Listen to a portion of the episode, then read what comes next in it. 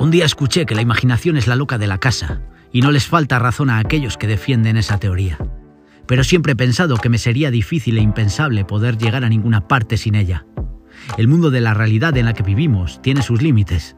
A veces aparecen por falta de suerte, falta de medios, y en otras simplemente por una cuestión de espacio-tiempo. Pero el mundo de la imaginación no tiene límites, y llegados a este punto del cuento, quizás sea nuestra mejor arma en esa particular guerra interior contra esa realidad impuesta que a veces nos toca vivir.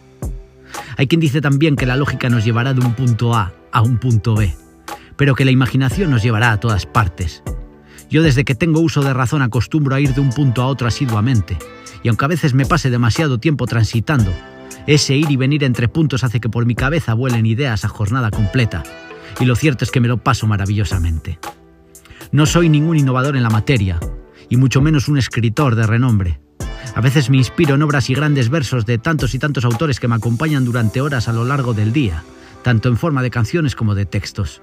Me quedo con ideas de aquí o allá y las transmito a mi manera. Y otras muchas, me inspiro en vivencias personales, pasadas y presentes o en simplemente palabras que escupe por la boca mi algo trastocada imaginación.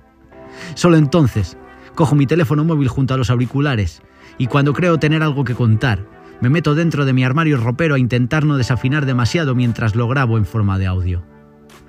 Este soy yo, y estas son mis ficciones y las que no lo son tanto, y estarán disponibles en forma de podcast en diferentes plataformas así como en forma de vídeo un tanto peculiar en mi canal de YouTube. Si con alguna de esas pequeñas historias no más largas que una canción consigo avivar algún tipo de emoción en quien quiera que me esté escuchando, habrá merecido la pena. Os deseo de todo corazón salud, un abrazo sincero al menos una vez al día y más amor. Sobre todo mucho amor.